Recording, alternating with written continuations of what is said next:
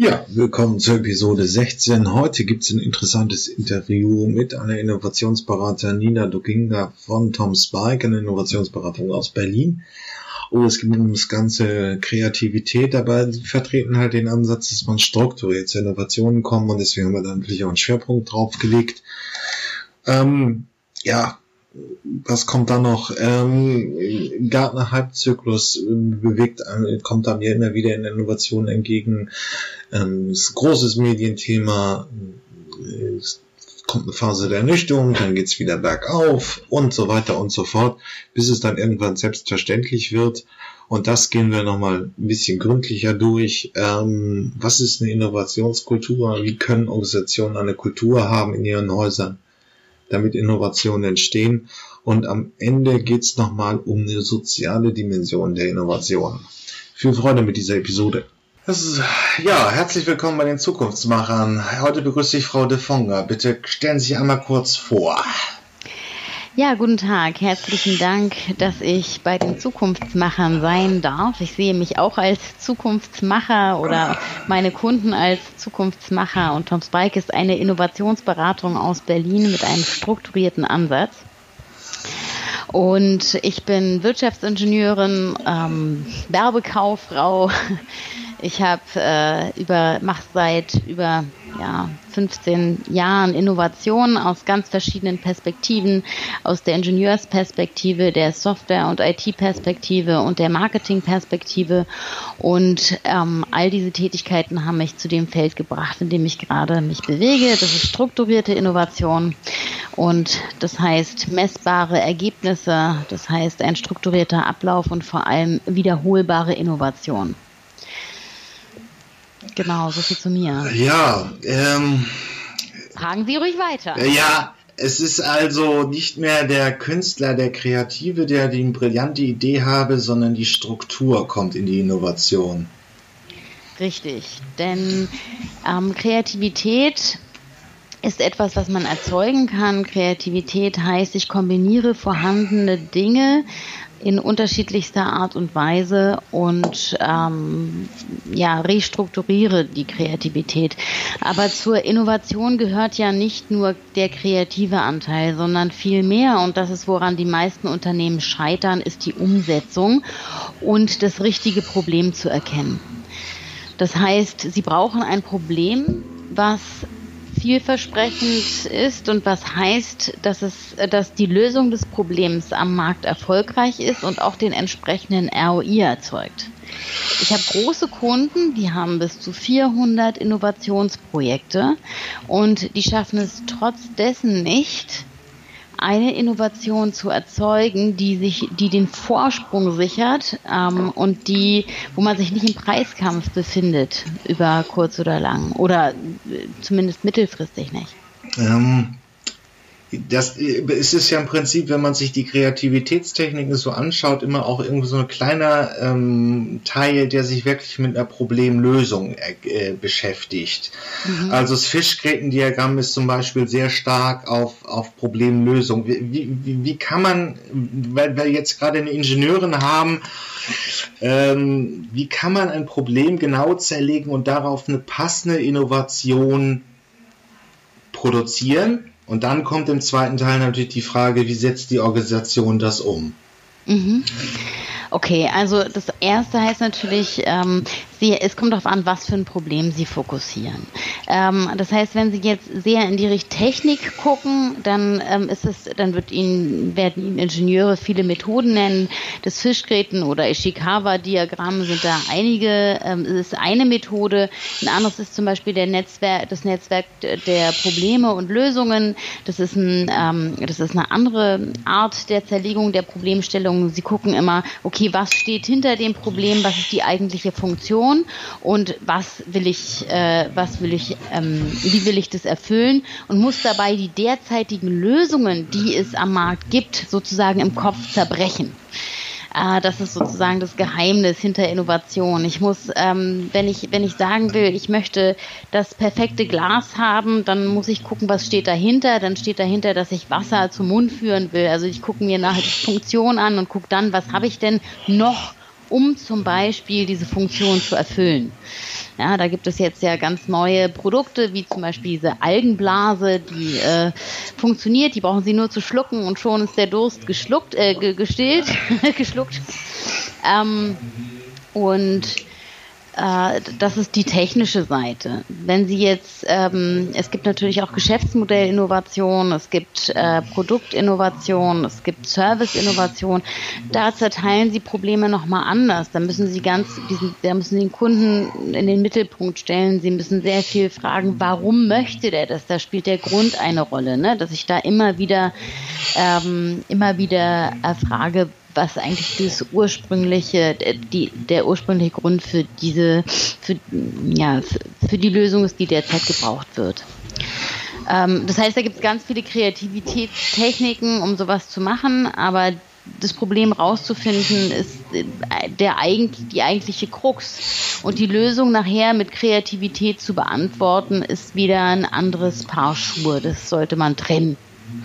Okay.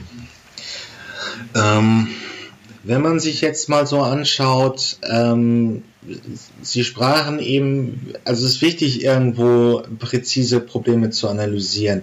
Aber wenn man sich die 400 Innovationsprojekte anguckt, ähm, welchen übergeordneten, welche, welche übergeordneten Konzepte ermöglichen gegenwärtige Innovation? Es ist sicherlich irgendwo Digitalisierung, aber was ist noch so ein Thema? Ach, Sie meinen äh, technologische Projekte, naja, also te Technologien. Ja. Ja, ja, okay.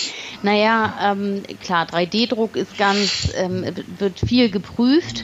Ähm, Digitalisierung ist bestimmt auch ein Aspekt, obwohl Digitalisierung sehr groß ist. Ne? Da kommt es darauf an, was meine ich denn damit überhaupt? Ja. Ähm, meine ich in die Einführung von einer Cloud, von irgendwelchen äh, Remote-Systemen, von ähm, meine ich Digitalisierung im Sinne von etwas, was einfach nur äh, nachholt, was andere schon haben, oder meine ich echte Innovation?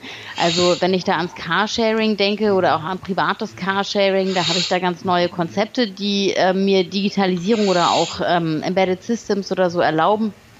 Aber wenn ich, ähm, wenn ich nur, also wenn ich nur äh, meine technologische Infrastruktur aufbessere und ähm, nun jeder äh, sich remote unterhalten kann, dann ist das keine Innovation. Das würde ich nochmal trennen. Und so ist 3D-Druck ähm, eben auch nicht immer unbedingt äh, Innovation, aber dass die Konzepte, die da rauskommen können, innovativ sein. Ja, ist im Prinzip auch mein Stand, also dass man im Prinzip heute sehr viel einfacher mit 3D-Druck zu, zu Prototypen kommt. Äh, das ist ein Teil, genau. Aber ich habe zum Beispiel ein, also wir betreuen ja große Unternehmen, aber zwischendurch auch Startups, weil ich da unheimlich viele Kontakte in die Startup-Szene habe und nutze. Das gibt einem sehr viel Inspiration. Da gibt es zum Beispiel ein Unternehmen, die machen 3D-Druck für Ersatzteile, die es nicht mehr gibt. Die haben die alten Schablonen von Oldtimern, ähm, also die, die äh, Modelle ähm, ähm, zur Verfügung und ähm, genau drucken Ersatzteile nach, die es so bis, äh, so am Markt nicht mehr gibt. Das eröffnet natürlich ganz neue Konzepte und äh, auch die ähm, auch wenn man jetzt an die, an die äh, Brennstoffzelle denkt oder an auch den Elektromotor oder so, das sind natürlich viele Startups oder kleine Unternehmen, die jetzt keine ganze Supply Chain mehr brauchen, um irgendeinen Roller oder irgendein, äh, irgendein Fahrzeug zu erstellen. Damit kommen ganz neue Fahrzeugkonzepte und ganz neue Organisationen an den Markt, äh, die nicht mehr in der Größe, ähm, ja, die nicht mehr so groß sein müssen und ähm, die ganz anders agieren können. Das finde ich interessant. Also wie sich diese Unternehmenslandschaft verändert. Ähm, ja, KI ist sicherlich auch ein Thema, wobei das sehr schwammig ist. Ähm, ja, KI ist ein Thema. Ähm, es ist die Frage, ne, also wenn Sie an, ist mal die Frage, wie weit ist es künstliche Intelligenz oder wie weit ist es, äh, äh, ist es einfach noch die schnellere Lösung komplizierter Probleme? Ähm, viele ähm, Unternehmen sehen ja schon davon ab, KI als äh, wirklich künstliche Intelligenz zu sehen, sondern nur als ähm, Hilfestellung, weil es das eben ist. Mhm. Es äh, kann unheimlich viele komplex, äh, komplizierte Probleme lösen. Ähm, ja, kann den Menschen halt nicht ersetzen, aber da gibt es sicherlich äh, da gibt es sicherlich auch in der Logistik viele Anwendungsbereiche. Ne?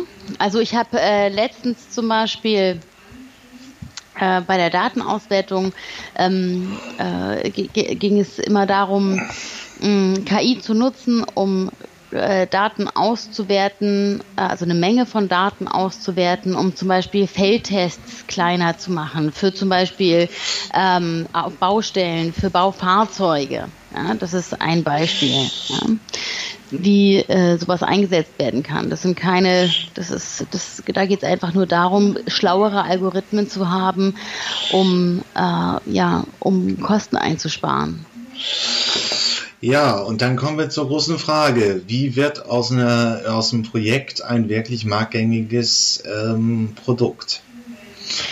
Ja, ähm, wie wird aus ähm, wie wird aus einer Idee ein marktgängiges ähm, Produkt? Das heißt, ähm, am Anfang muss es natürlich immer getestet wird, muss, muss immer getestet werden, ob der Kundennutzen wirklich vorhanden ist. Und ich glaube, das obwohl das in aller Munde ist und Design Thinking in aller Munde ist, ist es immer noch der Teil, der am wenigsten äh, beachtet wird. ähm, da wird zwar, da werden zwar Umfragen gemacht, aber so richtig wissen, wie man aus dem Kunden nun die Anforderungen oder die Validität des Problems rauskitzelt, ist vielen Unternehmen noch nicht ganz klar. Aber im Grunde genommen ist es immer der Ablauf zwischen, ich ähm, stelle Hypothesen auf, ich stelle Hypothesen zu meiner Zielgruppe auf, teste es. Ich stelle Hypothesen zu deren Problemstellung auf und teste es. Und ähm, ich stelle ähm, Hypothesen zur Lösung auf, teste sie und dann ähm, stelle ich Hypothesen zur Finanzierbarkeit auf, also zum Business Case und teste das Ganze. Und wenn ich das alles getestet habe, dann habe ich einen ziemlich wasserdichten ähm, Business Case mit einer oder mehreren innovativen Lösungen, die dann leichter an den Markt gebracht werden können, weil ich habe dann schon Kontakte zu Kunden. Ich habe das alles schon im Innovationsprojekt aufgebaut. Und das Wichtigste, was glaube ich am Anfang steht, was ich gerade in meiner Erklärung ausgelassen habe, ist, dass ich ein großes Kundenproblem schon am Anfang definiere. Das kann sehr groß sein und das muss über die Geschäftsführung, das Top-Management ähm, gespiegelt werden oder auch verabschiedet werden. Also ich kann als ich kann bottom-up zwar viel tun, das heißt, klar kann ich über Ideenmanagement Ideen einreichen, aber wenn die die, die bleiben alle in der Umsetzung stecken, wenn sie nicht einer zentralen Idee folgen, die vom Top-Management verabschiedet wurde.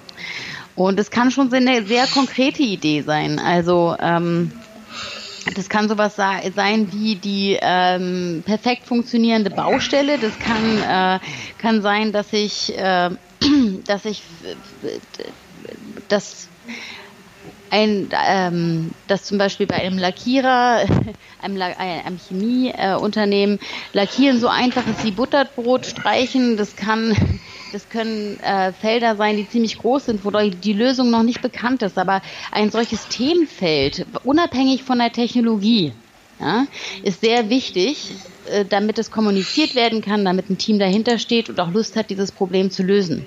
Und es sollte möglichst technologieunabhängig sein. Also Sie haben jetzt KI aufgebracht, Sie haben gesagt 3D-Druck. Wenn Sie solche Vorgaben machen, ist es immer äußerst schwierig. Ähm, zu, zu Lösungen zu kommen, weil sie gar nicht wissen, ob ihre Zielgruppe mit 3D-Druck überhaupt irgendwas anfangen kann. Also es, es, es greift eigentlich die Lösung vorweg. Ne? Und Technologien verändern sich über die Zeit. Das heißt, wenn es heute nicht, ähm, wenn es heute 3D-Druck ist, dann gibt es morgen ein anderes Verfahren, ähm, um ja, additiv zu fertigen oder ähm, äh, ja, genau. Das heißt, es ist wichtig, ein, ein Problemfeld zu haben, was, die, was ähm, in der Zielgruppe validiert wird und was von der Geschäftsführung verabschiedet ist und technologieunabhängig. Und damit beginnt das Ganze. Ja, oder beziehungsweise technologieoffen, dass man offen, andere, Entschuldigung, genau. ja, richtig. Da, genau. da, da im Prinzip ähm, ähm, man muss ja immer unter Unsicherheit entscheiden und ähm, da ist es möglichst sinnvoll, am Anfang sich nicht auf eine spezifische Technologie zu lösen. So verstehe ich es jetzt jedenfalls. Genau. Ähm, ja, aber wenn man sich jetzt anschaut, die, die, das Innovationsgeschehen insgesamt, wo, wo ist der zentrale Hintergrund für, für Innovation? Also ähm, es gibt, es gibt ähm, mehrere ja, Dilemma, in denen Innovatoren oder Unternehmen stecken. Und eins wurde schon, äh, kennt glaube ich jeder, der sich mit Innovation beschäftigt, das Innovators Dilemma. Ähm, kurz gesagt, wo es, wo es darum geht, dass, womit beschäftige ich mich? Mit der aktuellen Cash Cow oder dem zukünftigen Thema, bei dem ich unsicher bin, ob es den nötigen ROI erbringt ne? und wie viel, wie nah sind die, äh, wie nah ist diese neue Einheit an dem ähm, aktuellen Tagesgeschäft und dem aktuellen Unternehmen dran. Und dieses, die Aufteilung Tagesgeschäft und Zukunft, das ist immer die, das Dilemma. Was ist dringlich und was ist wichtig? Ähm, und meistens äh, wird es, äh, findet das Tagesgeschäft dann ähm, doch den, äh, die Prio.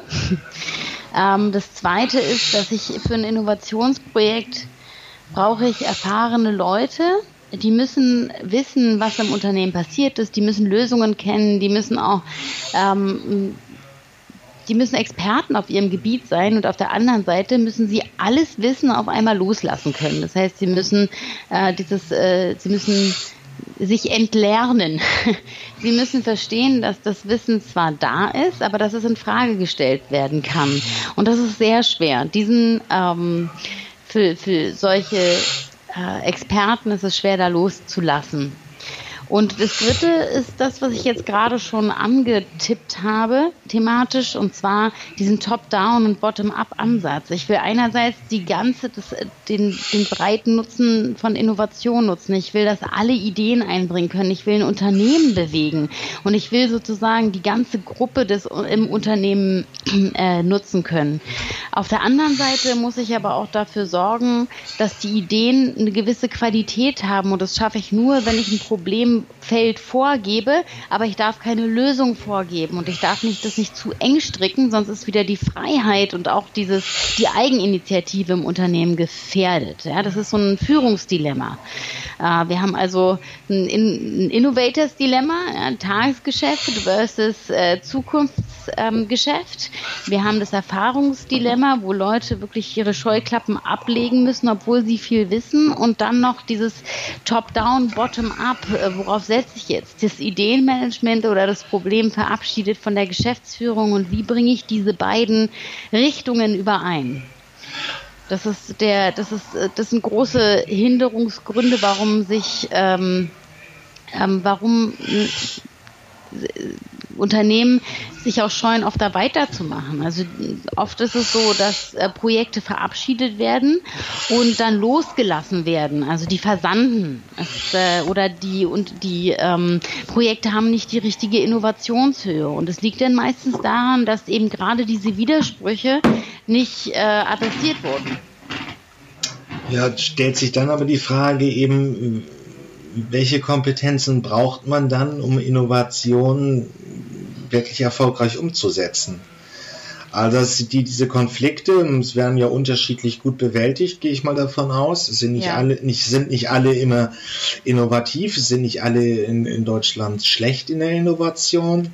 Nee, überhaupt nicht. Also das, äh, ich habe auch, ich habe auch sehr innovative Kunden und es freut mich immer auch ähm, mit äh, solchen Kunden zu arbeiten. Ich glaube, es geht ähm, meistens um die Entscheidung, machen wir Innovation oder nicht und dieses Signal zu setzen, wir machen jetzt Innovation. Und ich glaube, die, die, also fachlich äh, sind ja die äh, deutschen Unternehmen sehr wohl in der Lage, Innovation zu erzeugen. Das ist ja nicht der, der, der Kern, ja. Vor allem Technologieunternehmen und technologische ähm, Innovation ähm, ist etwas, was was ja diese Ingenieursdenke hier hervorbringt und die oft vertreten ist. Ähm, ich glaube, oft sind es äh, auch psychologische Faktoren. Ja, da darf ich das? Wie weit ist es vom Kerngeschäft weg? Und wie weit kann ich auch Entscheidungen treffen? Und welche Entscheidungen müssen getroffen werden?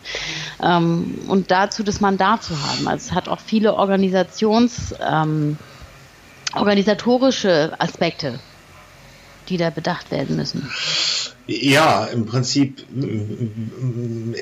ist es so eine sture Regelung, wie sie von Google bekannt ist, irgendwie, oder es ist war ein bisschen wird ja auch kritisch gesehen, dass man einfach irgendwie fünf Prozent seiner gesamten Arbeitszeit auf Innovation äh, ver, verbringen muss, also einen Arbeitstag nur für Innovation bringen muss. Ist es eine Führungsentscheidung, welche, wie, welche Kompetenzen brauchen Organisationen, um, um Innovation zu, zu bewerkstelligen? Na, im Grunde genommen brauchen sie echt gute Leute. Also Menschen, die, ähm, also sie brauchen eine gute Mischung aus den Experten, die schon da sind, aber auch frische, frische Leute, die anders denken und die auch selbst Entscheidungen treffen wollen. Und sie müssen eine ganze Menge an, also da müssen die ähm, die Geschäftsführer und die Führungsebenen müssen viel Kompetenz und Entscheidungsfreiheit abgeben. Ähm, ich glaube, es ist schwer, das sind auch so typische Sprüche von Steve Jobs oder ja zum Beispiel, äh, dass es schwer ist, wenn ich jemanden anstelle, der wirklich, äh, der, der der mehr als der mehr machen soll als meine Anweisungen ausführen. Ja, dem kann ich nicht sagen, was er zu tun hat, sondern ich muss ihm unheimlich viel Freiheiten geben und muss ihm auch äh, Entscheidungen überlassen. Und ich glaube, das ist immer noch schwierig. Also ich höre in Workshops immer noch sowas wie ich habe ich habe meinen Kollegen äh, mit meinem Kollegen gerade oder mit meinem ähm, Mitarbeiter gerade äh, schimpfen müssen. Wenn ich sowas höre, dann, dann ähm, denke ich darüber nach, dass das so eine dass das so eine ähm, ja, vertikale Hierarchie ist oder Beziehung ist.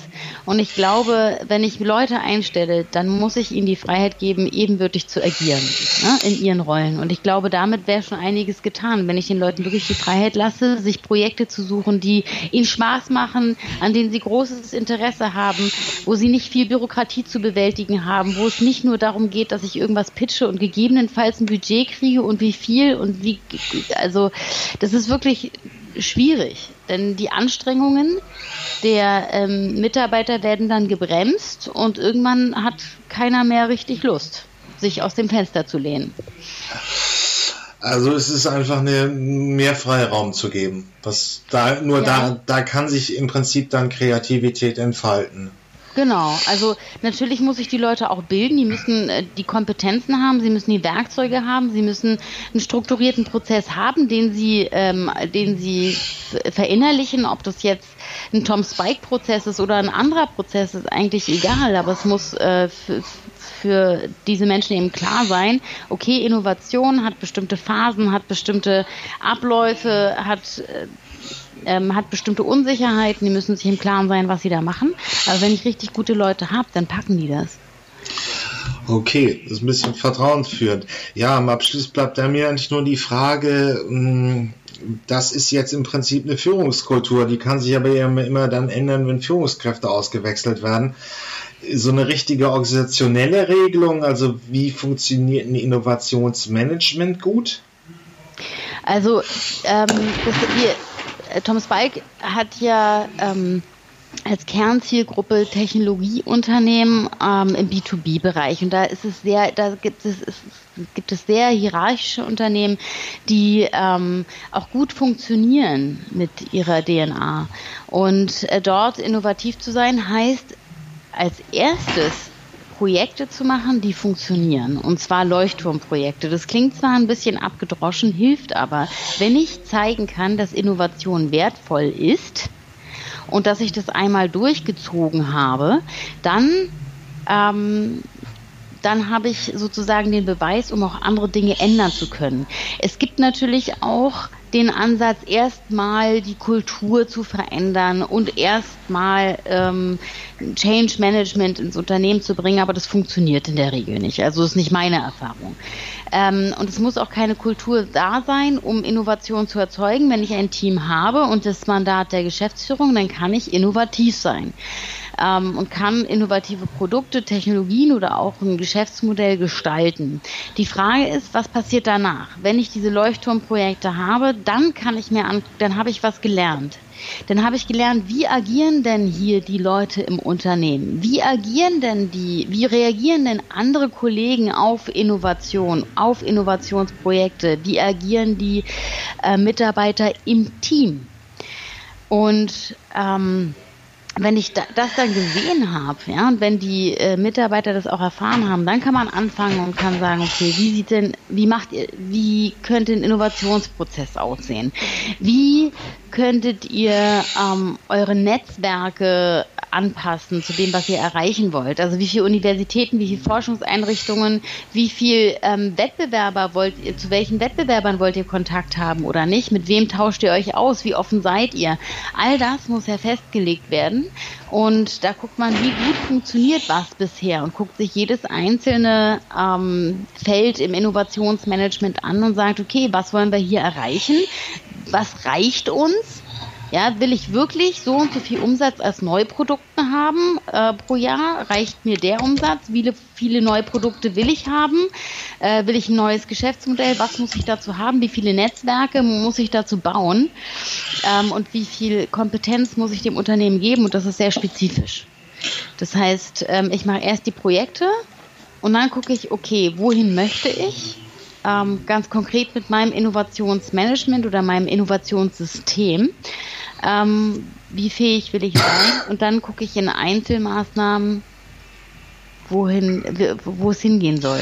Also, also im Prinzip kein, nicht einen Change-Baukasten einfach zu nehmen ähm, und den einzustücken, sondern wirklich konkret irgendein Innovationsprojekt äh, Erfolg, möglichst erfolgreich durchzukonjugieren und daraus zu abstrahieren, was funktioniert hat in dem Feld, in dem Markt, in der Organisation, in der ich bin mhm. und daraus praktisch eine neue organisationelle Erweiterung zu bauen.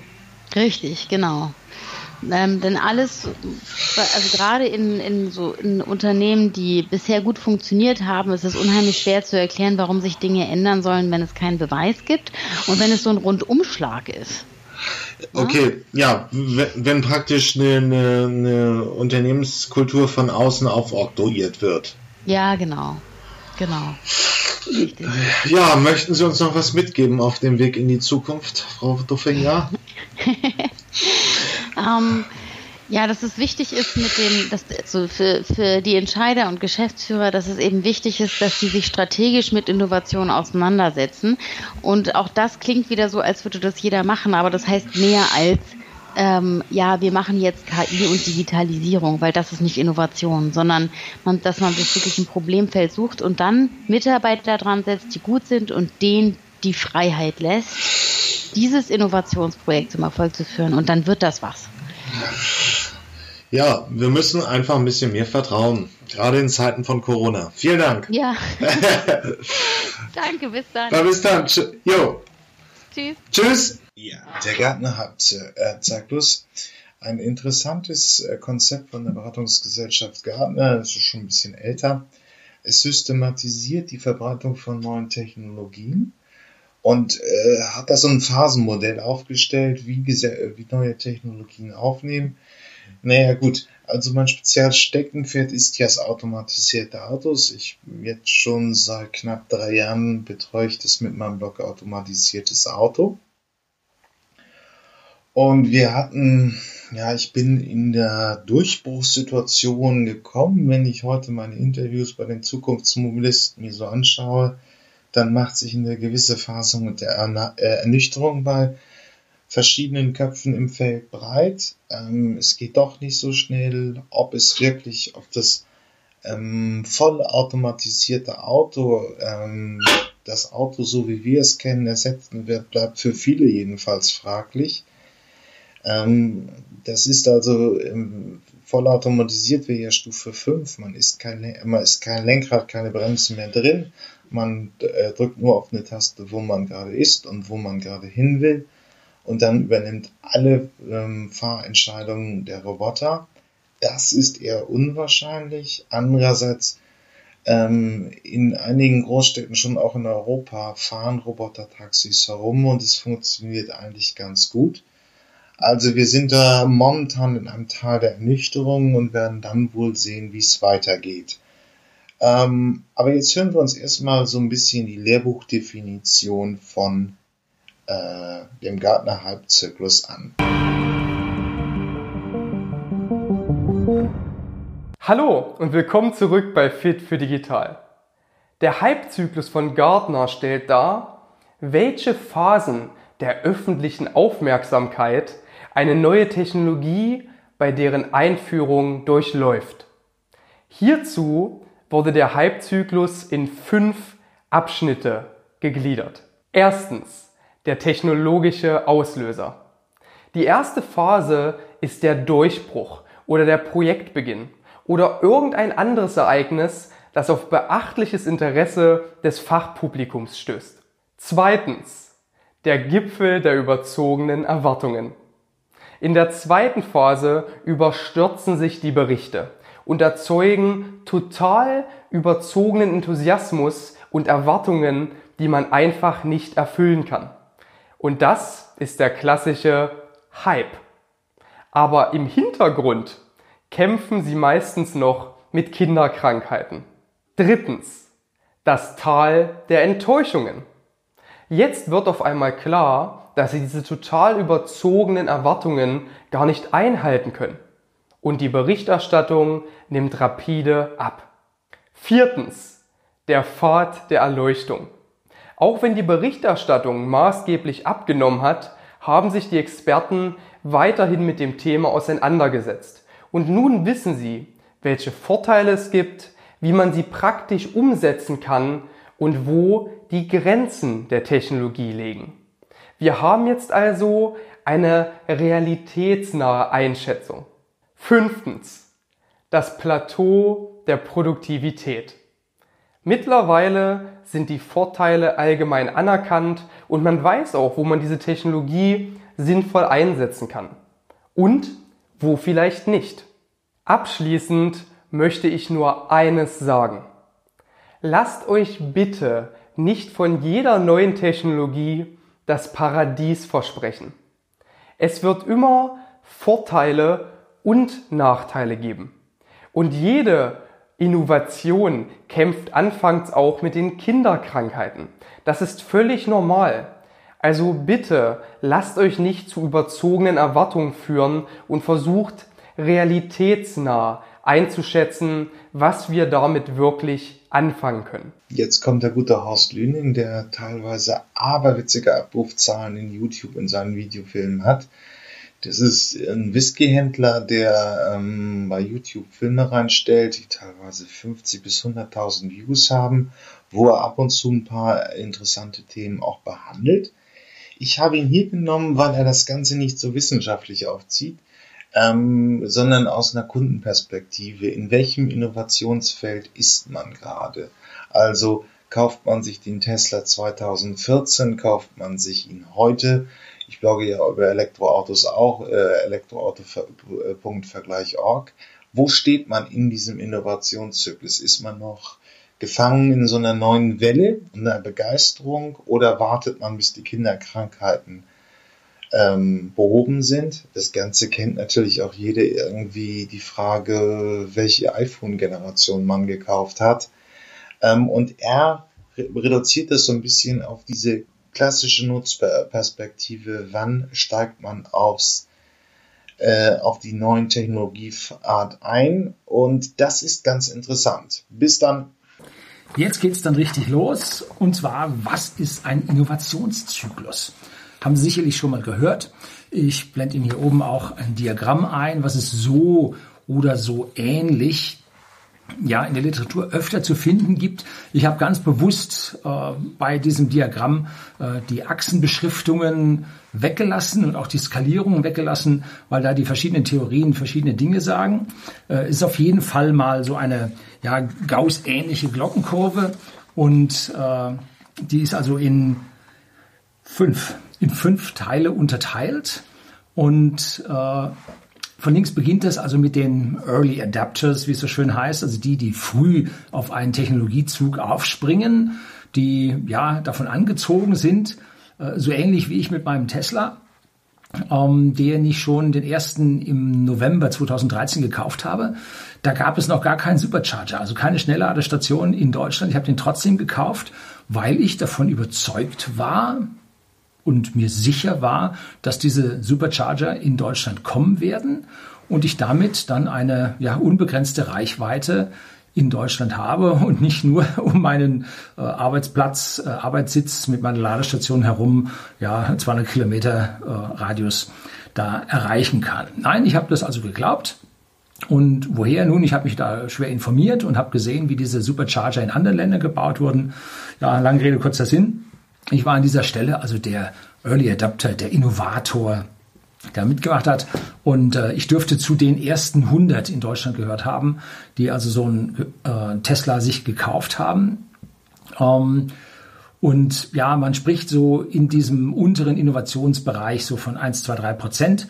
Äh, dann, das sind alles noch Innovatoren, wobei diese 1, 2, 3 Prozent, muss man sich überlegen, auf welche Basis das gestellt wird. Das kann man nicht auf die Bevölkerung beziehen, weil nur die Hälfte der Bevölkerung ein Auto hat. Also es wird so auf den ja, erreichbaren Marktanteil normiert als 100 Prozent äh, angesehen. Wenn Sie also hier, ich sag mal, irgendeinen Herrenartikel haben, äh, dann ist die maximale Reichweite sowieso nur 50 Prozent. Ja, und auch äh, diejenigen, die noch nicht am Geschäftsleben teilnehmen, die ganz Jungen und die ganz Alten fallen auch weg. Sie sehen also, hier geht es also eher so um erreichbare maximale Marktanteile und die runtergebrochen äh, sind dann ja diese, diese 1, 2, 3 Prozent der, ja, der Innovatoren.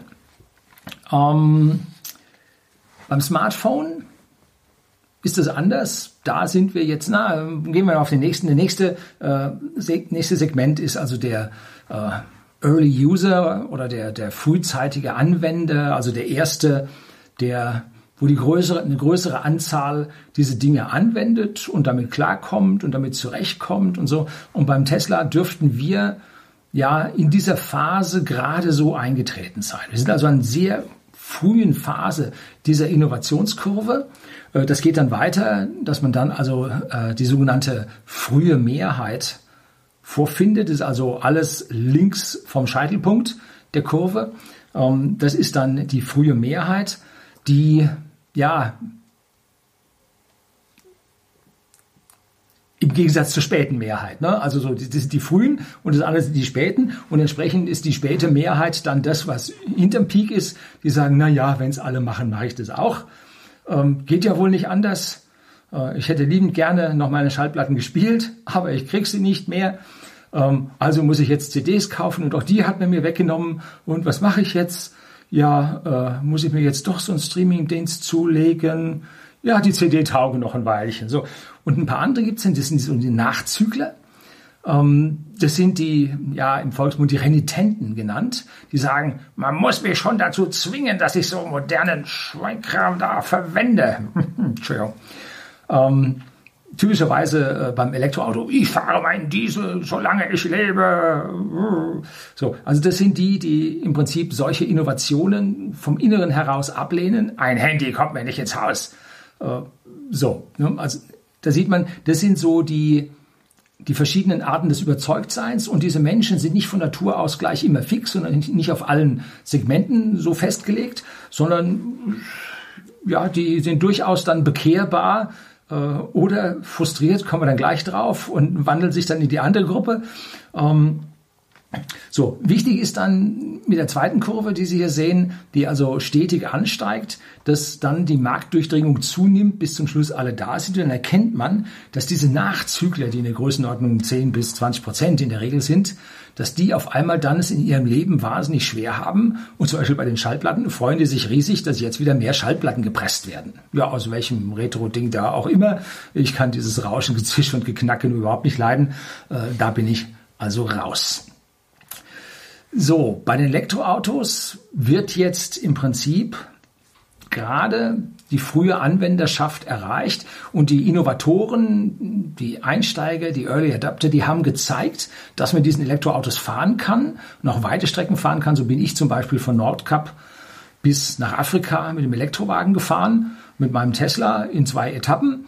Um, ähm, da schreibe ich Ihnen unten die Links zu diesen beiden Road Movies, einmal zwei Stunden, einmal drei Stunden, also Geduld haben äh, oder Durchhaltewillen. Ähm, das haben in der Regel nur diese Innovatoren oder die frühzeitigen Anwender, äh, aber die anderen dann in der Regel eher nicht.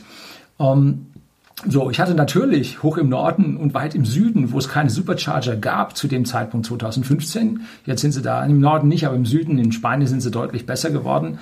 Ähm, da haben sie jetzt, äh, hatte ich auch gehörig Reichweitenangst, ne?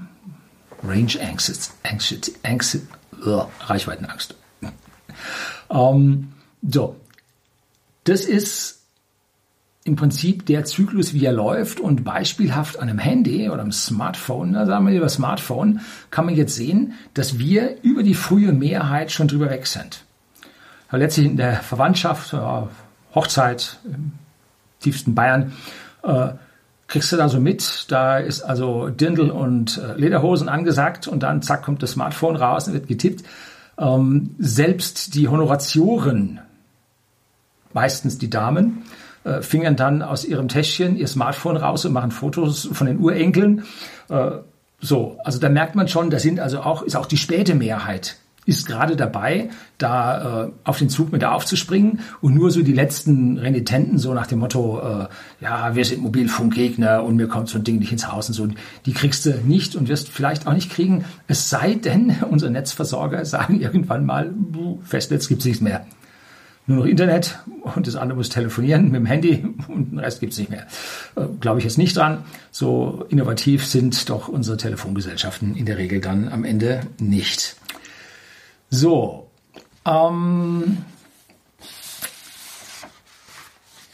parallel dazu kommt jetzt eine weitere Kurve, die ich Ihnen hier einblenden möchte. Und das ist die sogenannte, der sogenannte Hype-Zyklus. Der Hype-Zyklus ist also ein Zyklus, wo es ja am Anfang ein Ding hochschießt. Das ist das Größte, das Beste, das Schönste und dagegen kann keiner und so weiter. Und das ist ein technologischer Auslöser, der sagt, wir können jetzt alles. Die Erwartungen schneller nach oben. Und ganz oben ist man also dann auf einem Punkt, wo man eigentlich sagen muss, diese Erwartungen, die man dort hat, werden wohl nicht erfüllt werden können. Das ist also ein, ein Stück weit überzogen. Das ist zu viel des Guten. Äh, und deswegen habe ich auch das Video gedreht. Reduzieren Sie, schreibe ich hier unten rein, reduzieren Sie Ihre Erwartungen an das Tesla Model 3. Also was da an manchen Stellen an Erwartungen geschürt wird äh, oder aufkommt, geschürt will ich jetzt nicht sagen, aber aufkommt, ist schon heftig. Und auch der Elon Musk hat gesagt, also äh, äh, stellt euch vor, da kommt also ein Auto, was gut fährt, ja auf jeden Fall. Aber diese ganzen Schickimicki-Freak-Sachen und so weiter werden am Anfang nicht kommen, weil wir einen sicheren Anlauf haben wollen. Äh, und außerdem, äh, das, was ihr da alle haben wollt, kostet einen Sack voll Geld. Ähm, erwartet nicht, dass ihr also ein, ein, Tesla Model S zum, zum Drittelpreis bekommt. Ne? Das, so geht's nicht, äh, sondern backt mal kleinere Brötchen, reduziert mal eure Erwartungen, damit ihr nicht auf diesen Peak von diesen überzogenen Erwartungen kommt. Denn was dann passiert ist, es kommt die Ernüchterung, und es fällt ganz massiv ab und man merkt, was nicht geht. So muss man es wirklich. Ähm, Gartner ist wirklich wichtig mit diesem Halbzyklus. Erstens taucht es in Innovationszyklen immer wieder auf. Ich finde, es hat auch eine praktische Relevanz. Man kann auch diese Phasen beim Elektroauto immer sehr schön nachweisen. Wie ich am Anfang schon gesagt habe, beim automatisierten Auto sind wir momentan in einer gewissen Phase der Depression. Äh, nach diesem anfänglichen ähm, euphorischen Stimmung, die wir 2016, 2017 hatten. Aber nichtsdestotrotz, es ist ähm, immer wieder ein gutes Konzept, auch zu sagen, wo und wie man ähm, weiterkommt. Und man muss, wenn man sich solche Inform Innovationen anschaut, auch immer gucken, welche, welche Informationen hat man vorliegen. Also momentan kann man ja mal so spaßeshalber machen im August 2019, wenn man autonomes Fahren bei äh, Stepstone und ähnlichen eingibt, wird man Stellenangeboten für Entwickler total erschlagen.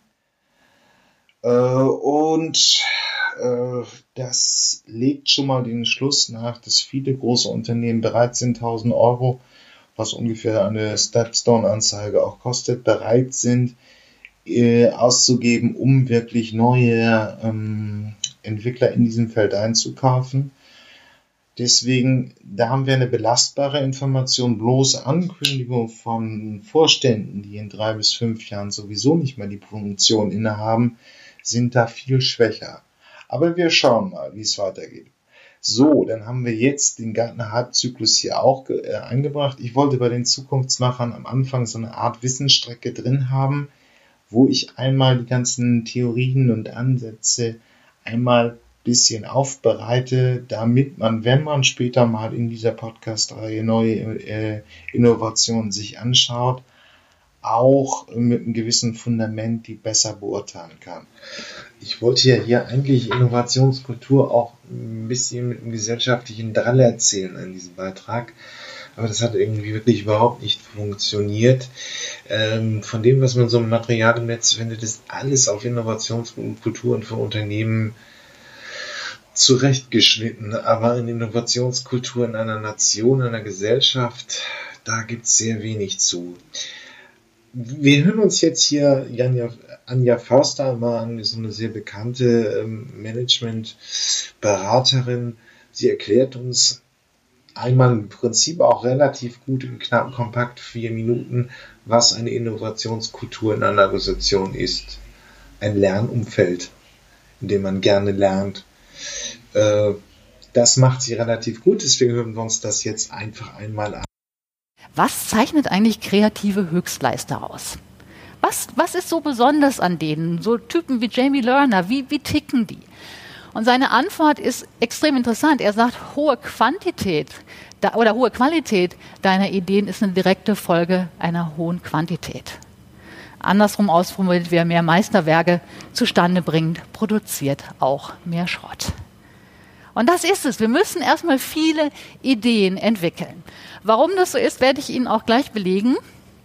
Und dazu machen wir einen kleinen Ausflug in die Welt der Musik.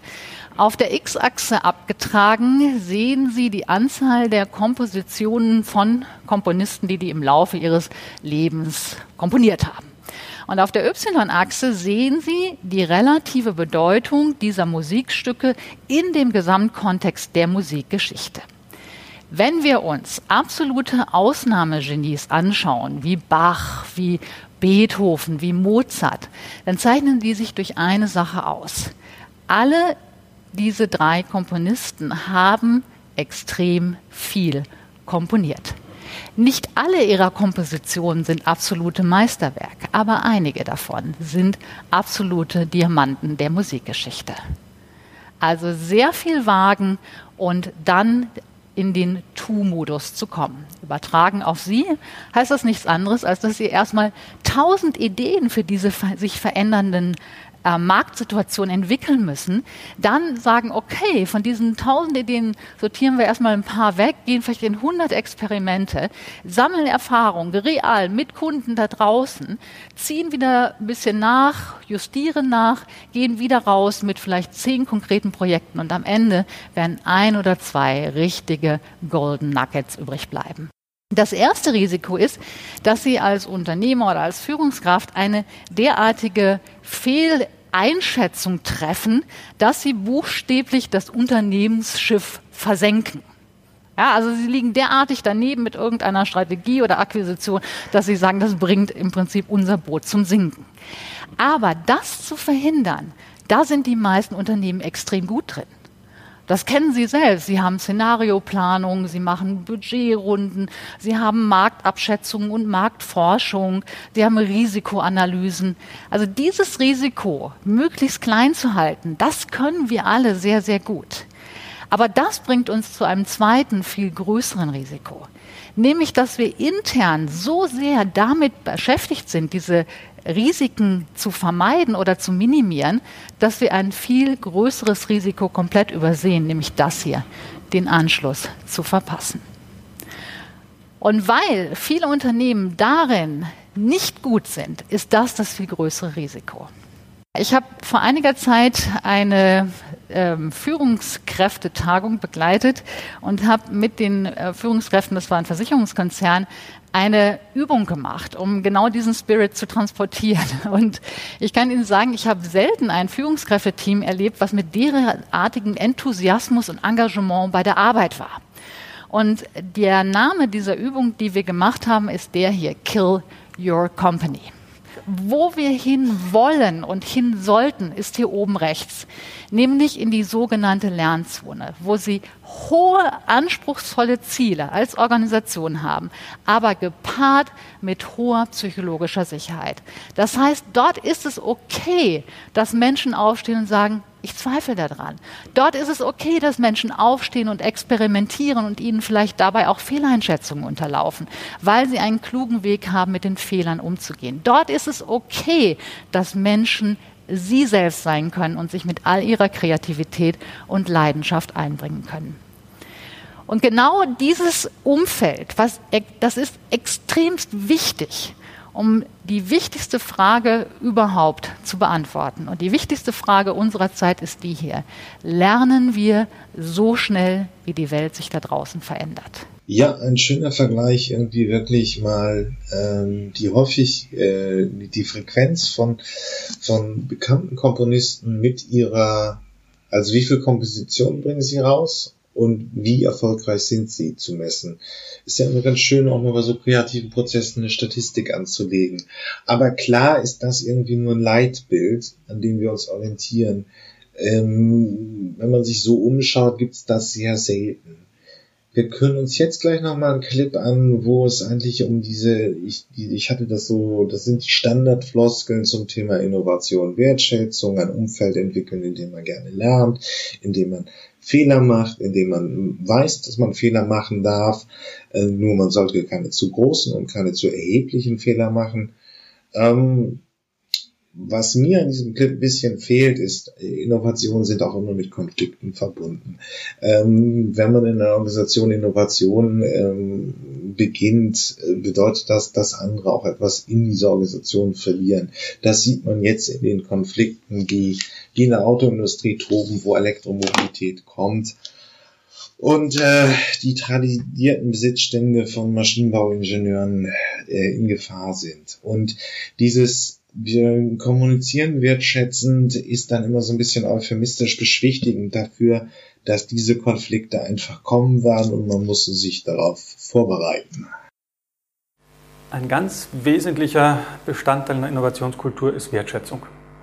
Wir wollen gemeinsam Dinge erreichen und ähm, das wird nur dann gehen, wenn wir wertschätzend miteinander umgehen. Solange wir Schuldige suchen, solange wir ein Silo-Denken haben, solange es ein Gegeneinander ist, ähm, entsteht da nichts Neues und entsteht keine Kultur der Zusammenarbeit und eine Innovationskultur ist definitiv eine Kultur der Zusammenarbeit. Dazu gehört auch eine gewisse Offenheit. Ähm, Innovationsteams und Teams in Unternehmen sind per se heterogen zusammengestellt. Da kommen Menschen mit vollkommen unterschiedlichen Erfahrungen, mit unterschiedlichen Erlebnissen, Hintergründen, Expertisen zusammen die unterscheiden sich. Die unterscheiden sich auch in ihrer Persönlichkeitsstruktur. Und die Aufgabe einer, einer Innovationskultur wäre, ähm, eine, eine, Offenheit dafür herzustellen, ähm, dass ich annehmen kann, dass mein Teammitglied anders tickt als ich und dass ich das nicht als komisch und irgendwie negativ empfinde, sondern als Bereicherung. Weil andere Menschen Dinge mit einbringen, die ich eben nicht so im Fokus habe. Und wenn wir diese Dinge zusammenpacken, dann ergibt das mehr als die Summe der Einzelteile. Das heißt, eine Offenheit im Austausch, auch eine Offenheit vielleicht mal über die Unternehmensgrenzen hinaus zu denken. Solange ich ähm, ja, alles abschotte nach außen, fehlt mir ganz viel Impuls von meinen Kunden, von dem, was sonst noch passiert, das neue Impulse äh, in mein Tun bringen kann. Ein weiterer Punkt ähm, wäre so dieses ganze Thema, wie gehe ich mit, mit Fehlern und ähm, damit um, dass Dinge nicht auf Anhieb funktionieren. Auch da helfen uns die Innovationsmodelle, die wir einsetzen, die dieses frühe und äh, häufige Scheitern ähm, zum Instrument machen, ähm, zum Instrument machen, ähm, über den Markt, über die Probleme, über die Bedürfnisse der Kunden was zu lernen. Ähm, und wenn, wenn, wir das zum, zum Inhalt nehmen, diese, dieses frühe Scheitern, äh, dann muss ich mit den Fehlern, die da passieren, ja, wenn jemand einem Irrtum aufsitzt, wenn jemand eine falsche Hypothese macht, aber sich getraut hat, was auszuprobieren, das hinterher nicht funktioniert, dann ist die Frage, wie gehe ich als Organisation, wie gehe ich damit um? Bestrafe ich Menschen dafür, dass sie Dinge falsch machen oder dass sie Dinge, die nicht hundertprozentig abgesichert waren, ausprobieren, dann werden die tendenziell nichts Neues mehr machen. Dann wird die Veränderung aufhören, dann ähm, wird das zum statischen System, das irgendwann untergeht. Und deswegen ist, ist eine, ein positiver Umgang damit, ähm, Dinge auszuprobieren, die noch nicht sicher sind, Fehler auszuprobieren, um dran was zu lernen.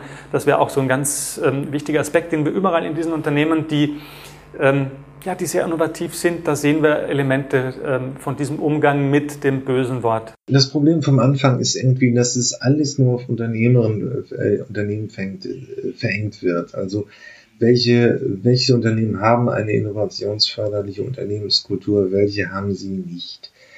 Ähm,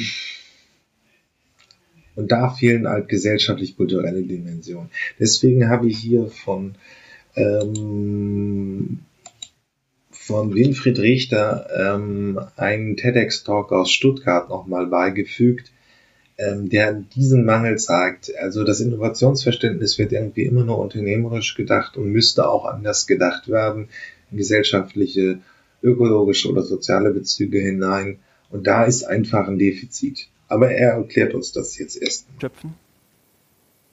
Fangen wir doch mal da an mit der Frage, was verstehen wir eigentlich unter Innovation? Klar, Technologie, Erfindungen, Forschung und Entwicklung. Sogar die offizielle Innovationsstrategie der Bundesregierung hat den Titel Hightech-Strategie der Bundesregierung. Also verstehen Sie mich richtig, das ist ja alles großartig und wir können mit Recht stolz darauf sein und dankbar sein, dass wir Innovationsführer in solchen vielen Feldern sind, dass unsere Technologien überall auf der Welt gebraucht werden, dass es uns gut damit geht, dass wir damit einen so außergewöhnlichen, einzigartigen Wohlstand entwickelt haben. Doch wie sieht es in der Zukunft aus? Welche Herausforderungen kommen denn da als Gesellschaft auf uns zu? Und wer kümmert sich denn da um die großen ökologischen und, und sozialen Herausforderungen? Also heute scheint es irgendwie ausgemacht zu sein, eine Art Arbeitsteilung. Also die Wirtschaft kümmert sich um die ökologischen Herausforderungen, weil ähm, da unternehmen wir dann große Anstrengungen, mit denen wir dann Produktivität und Effizienz steigern. Und die die die Welt besser machen wollen. Die finden sich in gemeinnützigen Organisationen und in Vereinen und Bürgerinitiativen. Und die müssen dann auch was unternehmen, also Hauptsache Non-Profit natürlich, ähm, um dann die Schäden der kapitalistischen Wirtschaft zu beseitigen ähm, oder wenigstens notdürftig zu reparieren. Aber wer sagt denn, dass wir das Ganze als so getrennt betrachten müssen? Wie wäre das denn, wenn wir unser Innovationsverständnis um eine soziale und kulturelle Dimension erweitern. Wenn technologische Innovationen gleichzeitig auch kulturelle Innovationen sind, wenn ökonomische Innovationen gleichzeitig auch soziale Innovationen sind, wenn es uns gelänge, unternehmerisches Denken und Handeln geschickt zusammenzufügen mit der Lösung großer ökologischer und sozialer Herausforderungen, wenn dadurch ganz andere, bisher unbekannte Kräfte entstünden und wenn es uns gelänge, eine ganz andere, faire, ausbalancierte Entwicklung voranzubringen. Weil wie war das? Beide Seiten wollten doch was unternehmen, oder? Kann das gelingen? Fragen Sie sich vielleicht zu Recht. Bisher haben wir das ja mehr als Widerspruch auf. Ja, ähm, da haben wir uns einmal das Thema beschäftigt, die Frage, was ist eine Innovationskultur? Ich bin ein bisschen im Prinzip nur bei unternehmerischen Zusammenhängen geblieben. Aber nichtsdestotrotz ist das der erste Aufschlag. Das Thema wird uns immer wieder begleiten und wird, man wird sehen, welche Unternehmen haben Innovationskulturen und sind somit auch zukunftsfähig und welche haben es nicht. Ähm, das nun praktisch so als eine Art Suchfilter mal auf die ganze Podcast-Reihe angewendet, wenn man sich fragt, welche Unternehmen neigen dazu, wirklich zu Routinen zu erstarren und welche können einen Innovationswettbewerb auch gewinnen. Und dann bleibt natürlich die gesellschaftliche Dimension. Ich möchte hier Innovation auch breiter denken in dieser Podcast-Reihe, aber mal sehen, was da im Netz an Quellen kommt, die man hier auch dann einordnen, bewerten und Begriffe auf die Goldwaage legen kann. Ja, das war's mit den Zukunftsmachern diese Woche. Ähm, hat mich mir hat Spaß gemacht und wenn ihr irgendwelche Themenvorschläge, Ideen, Ideen habt oder einen Interviewpartner sucht, meldet euch einfach unter jürgen.fahrt.elektroautovergleich.org. Ähm, sonst bewertet mich gut, das wäre nett. Äh, und bis zum nächsten Mal. Tschüss.